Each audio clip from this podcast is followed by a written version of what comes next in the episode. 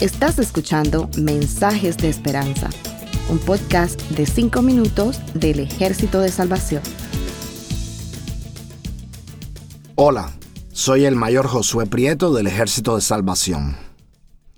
La tecnología en el área de la electrónica se ha disparado de forma increíble en los últimos años. Los avances han cambiado casi todos los aspectos de nuestra vida.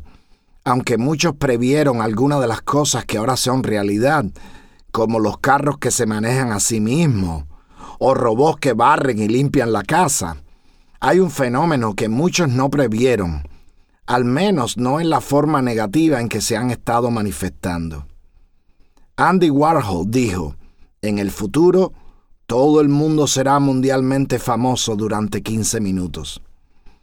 Aunque la predicción no es todavía real y no sabemos si lo será algún día, no hay dudas de que la existencia de las redes sociales permite a todos opinar de cualquier asunto independientemente del conocimiento que la persona tiene acerca de dicho asunto. En el pasado, solo las personas con ciertas credenciales eran citadas en la prensa o en la televisión. Hoy en día, una opinión de alguien desconocido en Twitter puede ser citada dependiendo de la conveniencia o el gusto del periodista. Y esto es solo un ejemplo. La palabra que se usa para describir a estas personas que tienen muchos seguidores en algunas plataformas digitales dice mucho de lo que creemos que pueden hacer ellos o ellas por los demás. La palabra es influenciadores, que es una traducción literal porque la correcta traducción sería personas influyentes. ¿Por qué hablo de esto? sencillamente porque quiero poner de manifiesto un concepto que Jesús mismo usó. Él nos advirtió de el mundo. Solamente en el Evangelio de Juan se menciona el mundo 60 veces. Alguna de esas veces podemos ver la influencia que el mundo tiene sobre la aceptación o el rechazo al mensaje del Evangelio. En el mundo estaba y el mundo por él fue hecho pero el mundo no le conoció. Juan 1.10. El mundo no puede odiarlos a ustedes, pero a mí me odia porque yo hago constar que sus obras son malas. Juan 7.7. El Espíritu de verdad, el cual el mundo no puede recibir porque no lo ve ni lo conoce. Juan 14.17. Si el mundo los aborrece, sepan que a mí me ha aborrecido antes que a ustedes. Juan 15, 18.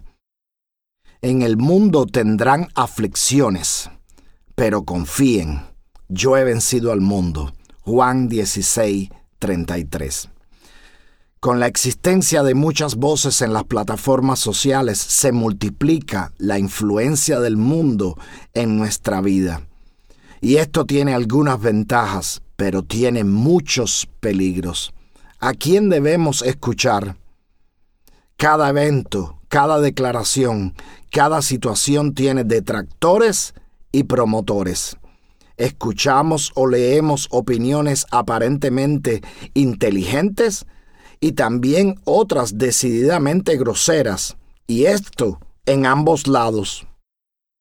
La polarización de las opiniones es ahora no solo en la política, sino hasta en la medicina.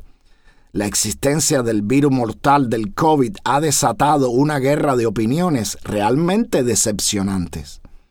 ¿Quién tiene la razón? No voy a dar mi opinión, no voy a entrar en el juego. Sin embargo, puedo ver la solución en las escrituras. Cuando el enemigo usa esas diversas opiniones para confundirnos, para destruirnos, para desanimarnos, hay una sola posibilidad.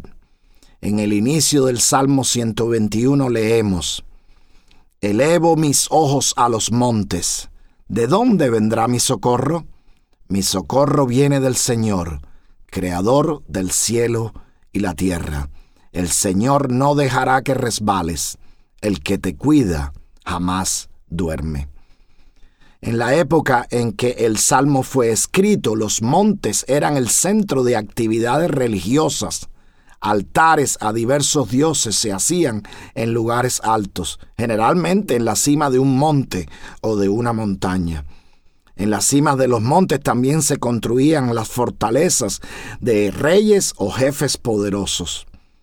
El salmista eleva sus ojos a los montes porque está buscando una respuesta, porque necesita ayuda, porque está a punto de resbalar y mientras lo hace se pregunta, ¿desde dónde vendrá esa ayuda? Pero la ayuda no viene de un lugar alto, como era que le decían a los centros de adoración, o de un centro de poder, sino de alguien específico, el Señor, Jehová, Yahvé, Adonai, Elohim, el creador de todas las cosas, el único y verdadero Dios. El salmista aclara que Jehová no duerme, siempre está despierto ante las innumerables voces que tratan de influir en nosotros hoy en día, hay alguien que quiere verdaderamente cuidarte. No escuches las voces de este mundo, escucha la tierna voz de Dios, escucha y atesora sus promesas. Si estás clamando por ayuda, Jehová no dejará que resbales. Él es tu cuidador. ¿De dónde vendrá tu socorro? tu socorro ha venido, viene y vendrá del Señor. Que el Señor les bendiga y les cuide siempre. Gracias por escucharnos. Para conocer más sobre nuestros programas, por favor visita salvationarmysoundcast.org. Dios te bendiga.